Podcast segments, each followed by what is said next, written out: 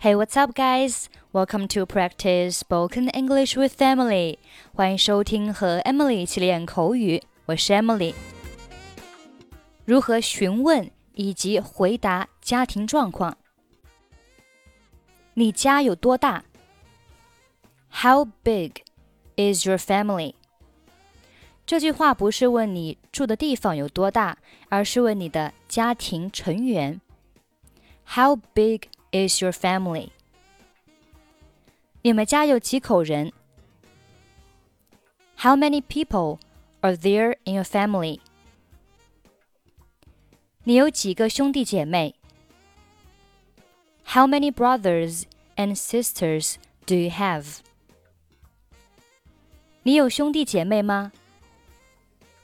Do you have any brothers or sisters？回答： 我是最大的。I'm the oldest。那我是最小的，就是 I'm the youngest。我是中间的孩子。I'm the middle child。我是独生子。I'm an only child。小时候，父母经常会对我们说：“我没打算生你， 你只是一个意外。”那我父母没打算生我，他们告诉我我是一个意外。用英文是：My parents were not expecting to have me. They told me I was an accident. 我们家将在五月份要添一个新的人。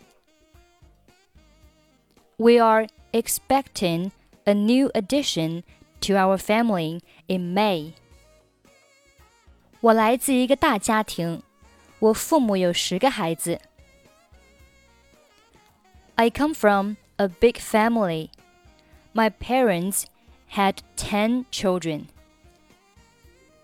我有五个姐妹和三个兄弟。I have five sisters and three brothers. 我们来听一下今天的对话。你结婚了吗？Are you married？还没有呢，怎么啦？Well, no. Why do you ask? 我想，我昨天看到你跟你儿子一块吃午饭了。I thought I saw you with your son yesterday having lunch. 哦。那不是我儿子，那是我侄子，我姐姐的孩子，他还有一个女儿呢。Oh, that wasn't my son. That was my nephew, my sister's boy. She also has a daughter. 如果你不介意的话， 我能问问你为什么不结婚吗？If you don't mind me asking, why don't you get married? 嗯，我想这是个私人问题，可能是因为我还没有遇到合适的人吧，或者可能是因为单身的生活让我感到很舒服。Well, I think that's kind of a personal question. Maybe I haven't met the right guy yet. Or maybe I'm comfortable being single. Are you married? Well, no. Why do you ask? I thought I saw you with your son yesterday having lunch. Oh, that wasn't my son. That was my nephew, my sister's boy. She also has a daughter.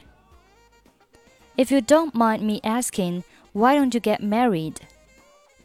Well, I think that's kind of a personal question. Maybe I haven't met the right guy yet, or maybe I'm comfortable being single. Okay, that's pretty much for today. 想要参与本期节目的跟读版本以及语音打分，欢迎您关注微信公众号“英语主播 Emily”。 在公众号里回复“节目”两个字即可加入。I'm Emily. I'll see you next time. 拜拜